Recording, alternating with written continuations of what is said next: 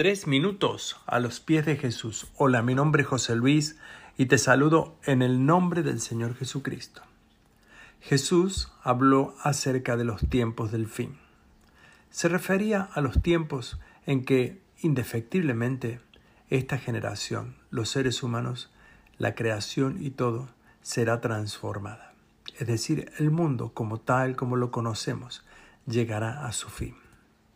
Si bien no quiero yo hoy explicar las formas y cómo será eso, porque es una tarea no solo difícil, tampoco podemos determinar la fecha, ni mucho menos. Quiero decir algo que sí vamos a confrontar en los tiempos del fin. Jesús lo habla en el capítulo 10 de Mateo, el verso 22, y dice lo siguiente, y seréis aborrecidos de todos por causa de mi nombre. Mas el que persevera hasta el fin, éste será salvo.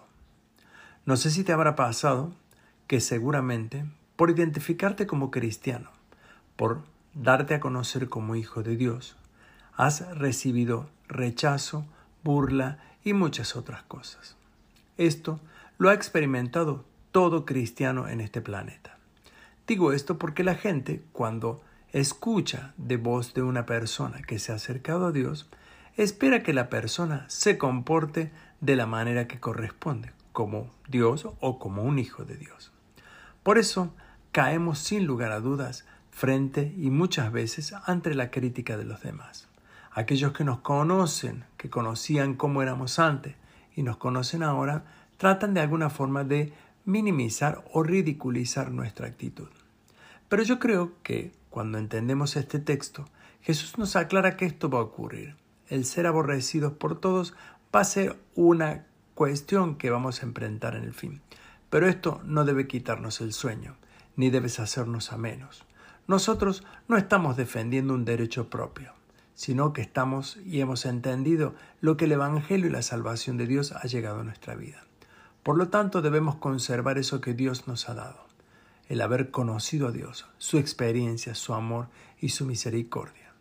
Debemos perseverar Claro que sí. No debemos asustarnos cuando la gente nos aborrezca por quienes somos. Debemos todo lo contrario, seguir afirmando con gran firmeza que lo que somos es lo que hemos recibido de Dios. Esta, la transformación de Dios en nuestro corazón, su misericordia y su amor, es una experiencia individual. Por lo tanto, muchos no lo van a poder entender nunca. Por eso yo te animo a que, como dice la palabra, persevera hasta el fin, porque la promesa y la bendición está dada para nosotros. ¿Y tú qué piensas de esto? Nos gustaría escuchar tu testimonio o opinión.